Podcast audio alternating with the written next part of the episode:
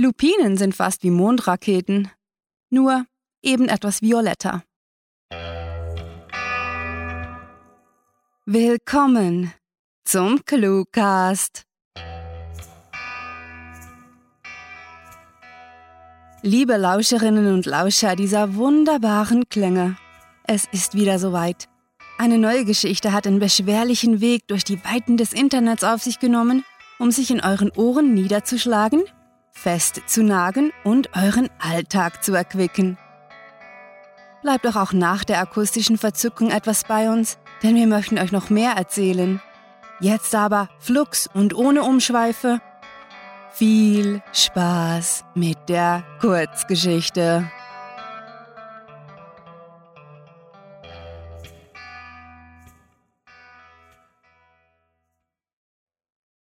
während wir leben.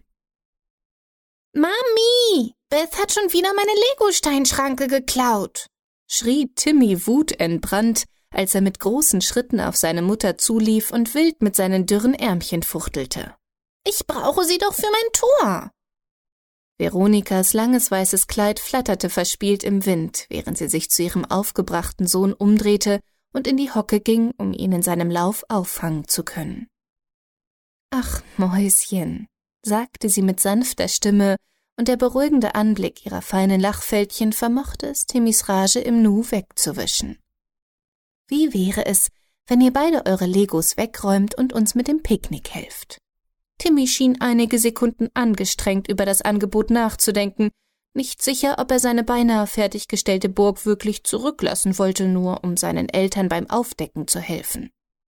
Okay, Mami, aber nur weil du es bist, verkündete er schließlich mit einem schelmischen Zwinkern, löste sich aus ihrer Umarmung und stapfte zielstrebig zu dem großen Korb, aus dem er sorgfältig eines nach dem anderen geblümte Picknickteller ausräumte. Veronika verharrte einige Sekunden und beobachtete ihren Ältesten mit Argusaugen, immer darum besorgt, Anzeichen eines erneuten Schwächeanfalls zu entdecken. Doch heute schien glücklicherweise einer der wenigen guten Tage zu sein. Nachdem sie auch Beth davon überzeugt hatte, ihre Legos wegzuräumen, gesellte sie sich zu ihren Männern, welche die karierte Decke bereits reich gedeckt hatten, und schenkte Orangensaft in die Plastikbecher ein. Simon versuchte vergebens, den verschütteten Inhalt des Süßstoffspenders aufzuwischen. Der Wind wehte kräftig über die See und erreichte landeinwärts eine beachtliche Geschwindigkeit. Papa, der Wind ist viel zu schnell für dich, lachte Tim amüsiert und Veronika ließ sich von seiner dreisten Schadenfreude anstecken, so dass sie wegen all dem Kichern und Glucksen beinahe das Honigglas fallen gelassen hätte. Gerade als sie sich eine Lachträne aus dem Augenwinkel wischte, traf ihr Blick ihren Ehemann, der seine wirkungslosen Versuche, das süße Pulver einzusammeln, nun endlich aufgegeben hatte. Ihre heitere Miene wich einem traurigen Ausdruck, als sie Gedanken verlor nach Simons Handgriff, diese fest umschloss und sich darum bemühte, sich nicht von dem tiefen Schmerz übermannen zu lassen, den sie beide in diesen dunklen Monaten verband. Simon senkte seine Lider und atmete einige Male tief durch, bevor er zärtlich über ihre Finger strich und sie aufmunternd und spielerisch auf seinen Schoß zog. Nicht jetzt, flüsterte er ihr zu, und sie wusste, dass er recht hatte. Nicht jetzt, nicht an diesem perfekten Tag. Die salzige Brise wurde kühler, und je weiter der Nachmittag voranschritt, desto bewölkter und unheilvoller wurde der Himmel über dem kleinen Küstengebiet. Doch die beiden Kinder ließen sich davon nicht abhalten und spielten ausgelassen miteinander, preschten so schnell sie ihre kurzen Beine trugen über den algenübersäten Sand und riefen einander fröhliche Reime zu. As I was going to St. Ives, schrie Beth außer Atem mit ihrer hohen Kinderstimme und wartete darauf, dass Timmy sie einholen würde. Als dieser jedoch nicht sofort mit der nächsten Zeile antwortete, wurde sie nervös.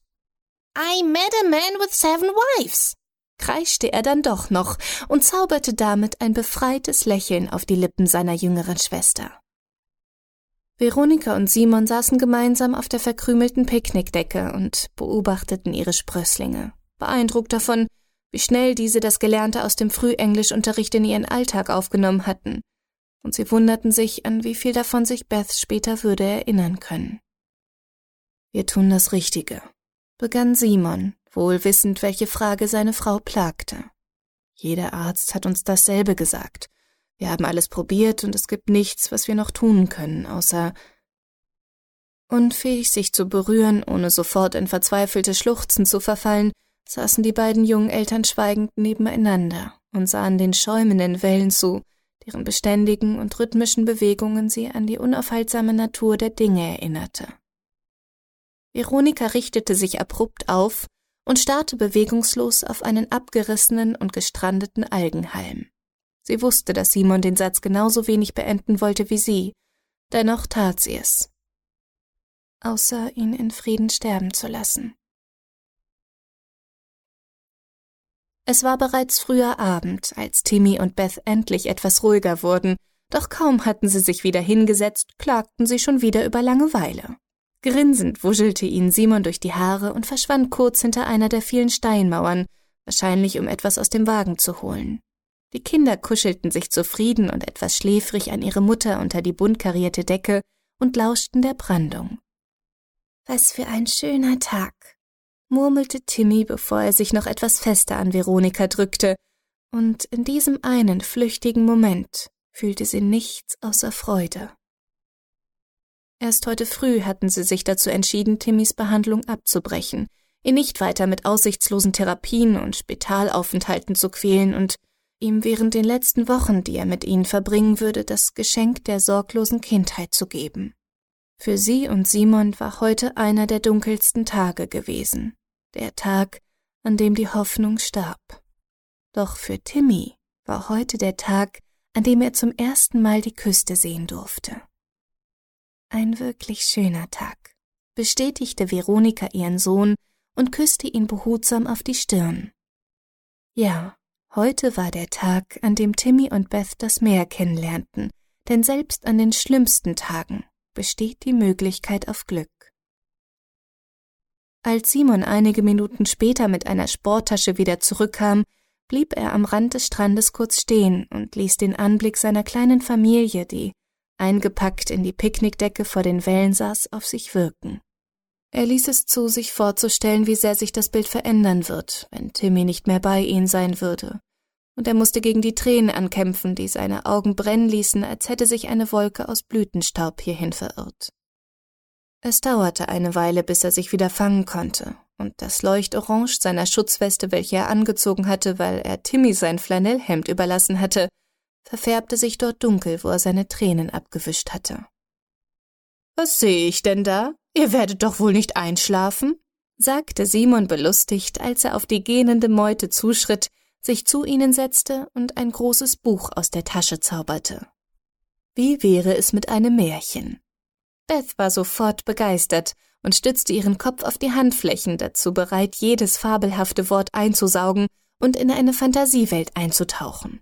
Timmy hingegen verzog bloß das Gesicht und gab zu bedenken, ich mag Märchen nicht. Die haben immer ein Happy End. Etwas irritiert und neugierig fragte Veronika, was denn damit nicht in Ordnung wäre, woraufhin der Junge mit der bestimmten Selbstverständlichkeit eines Kindes antwortete, Gute Geschichten enden nicht mit einem Happy End. Sie enden mit einem To be continued. Das war Während wir leben geschrieben von Rael. Für euch gelesen hat Marlene Rauch. Diese Kurzgeschichte spielte am vorgegebenen Setting Küste und beinhaltete die Clues Lego-Steinschranke, Blütenstaub, Süßstoffspender, Argusaugen und Schutzweste.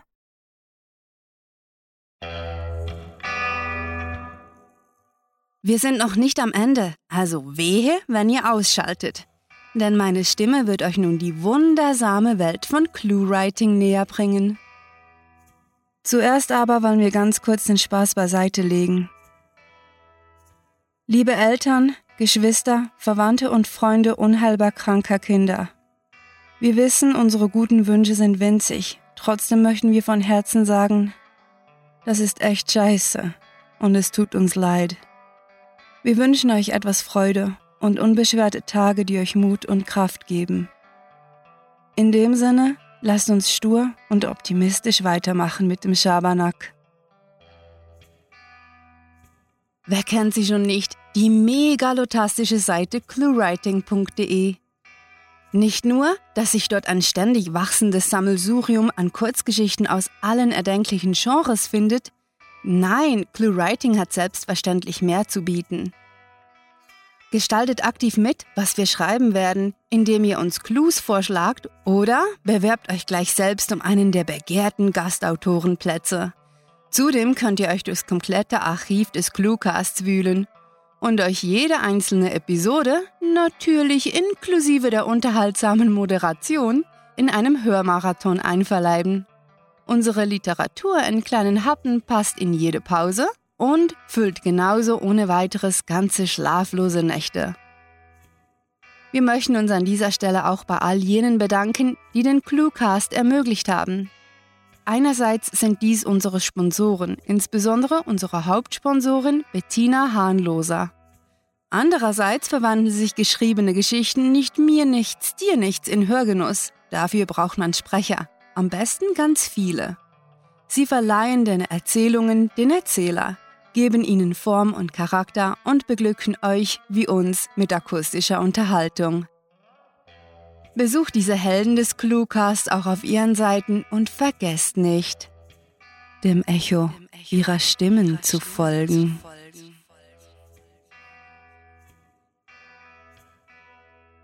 Noch mehr Informationen zum Cluecast, den Sprechern und Cuttern sowie den Autorinnen gibt es, na klar, auf cluewriting.de. Aber das ist noch immer nicht alles, denn dort trefft ihr ebenfalls auf unsere werten Gastautoren und lernt Literaturschaffende im Interview kennen. Was? Ihr seid noch immer bei uns? Wie heldenhaft und mutig von euch! Bei so viel Begeisterung wollen wir euch gleich bitten, auch unseren Newsletter zu abonnieren, der unter cluewriting.de slash newsletter auf euch wartet. So werdet ihr einmal pro Woche über alle Aktualitäten aus der Welt des gelben Bleistifts auf dem Laufenden gehalten. Wir sind übrigens auch auf fast jeder gängigen Social-Media-Plattform beheimatet und freuen uns jederzeit über euren Besuch. Ihr wisst schon, wir mögen Besuch. Natürlich müsst ihr keine Präsente mitbringen, doch ein Like und Kommentar hier und da macht uns zweifellos überglücklich. Also schaut vorbei und sitzt in der ersten Reihe, wenn wir auf Facebook, Twitter, Google, Instagram und Co. Schabernack und Literatur verbreiten. So, da ist es also, das viel gefürchtete Ende der heutigen Episode. Wir wünschen euch bis zum nächsten Mal ein wunderliches Leben mit vielen kleinen Dingen, die euch zum Grinsen bringen oder den Appetit anregen. Mit fantastiliardischem Dank fürs Zuhören und den besten Wünschen. Eure Cluecaster.